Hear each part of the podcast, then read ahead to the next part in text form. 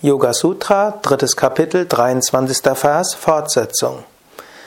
Samyama auf das Karma bringt Wissen über Tod und Schicksal.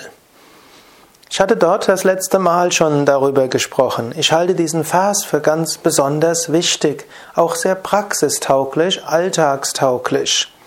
Ich will es deshalb nochmal sagen, auch wenn ich mich nochmals wiederhole. Die grundsätzliche Einstellung eines Raja-Yogi zum Schicksal ist erstens, Schicksal hilft einem wertvolle, wichtige Erfahrungen zu machen.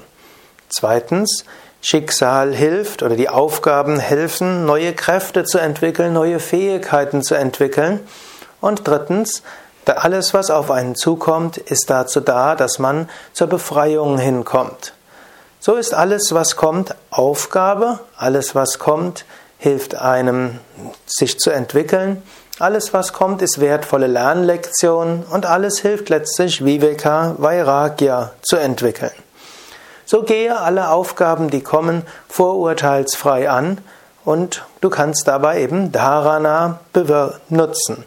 Im ersten Schritt das, was auf dich zukommt, schaue das an im Hinblick auf diese drei Aufgaben, die du hast, oder diese drei Zwecke, die alle Aufgaben haben. Also, hm, welche wertvolle Erfahrung machst du? Welche Kräfte kannst du entwickeln? Wie hilft dir das für die Befreiung? Und natürlich, was ist daraus die Aufgabe?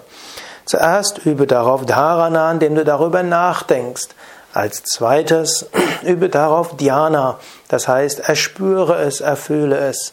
Und dann werde dir bewusst, welche Intuition kommt, welches Wissen ist über das, was vielleicht zu Ende ist und das, was neu kommen will. Wenn du das so machst, wird dein Leben bereichert. Zwar wirst du auch weiter durch Emotionen gehen, es ist ganz natürlich, Ärger, Ängste, Niedergeschlagenheit zu haben, aber diese Phasen sind nur kurz und du weißt auch, ja, die mögen auch bei mir da sein, aber sie werden nicht lang andauern und so werde ich lernen, alles anzunehmen, alles gut anzugehen und so spirituell zu wachsen. Hari Om Tat Sat. Mehr Informationen über Yoga, über Yogakurse unter www.yoga-vidya.de